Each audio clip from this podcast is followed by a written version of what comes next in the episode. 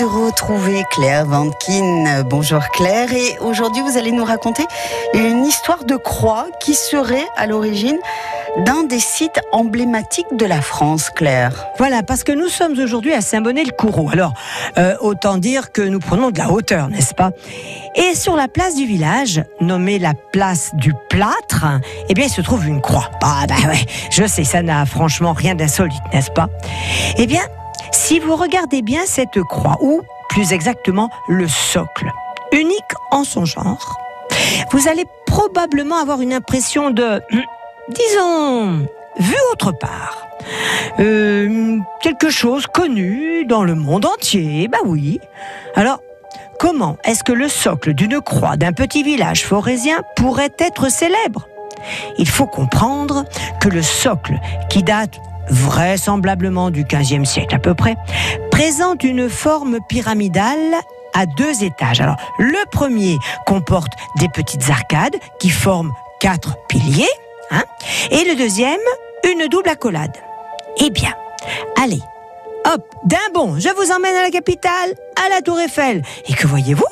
La tour Eiffel, qui est supportée par des arcades qui forment quatre piliers, et au-dessus, une double accolade. Oh, que diable Non mais attendez, vous voulez insinuer que le socle de la tour Eiffel est une copie de celui de la croix de Saint-Bonnet-le-Coureau Eh bien, j'insinue tout à fait. D'autant que M. Louis Lépine, le célèbre inventeur du concours, était préfet de la Loire à Montbrison. Il possédait une belle propriété à Sauvin. Et ce monsieur Lépine était ami intime avec un très célèbre architecte constructeur de ponts de fer. Vous me suivez toujours? Un monsieur, certain Gustave Eiffel. Vous voyez la, la relation là?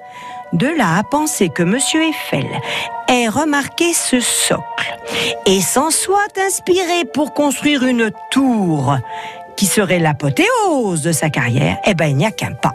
Mais, parce qu'il faut bien qu'il y ait un mais forcément.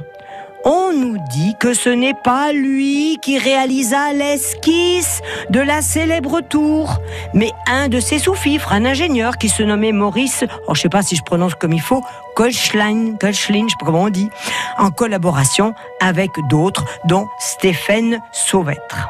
Alors, Eiffel aurait-il dessiné lui-même l'ébauche en leur demandant de s'adapter à cette forme? Eh bien, le mystère reste entier.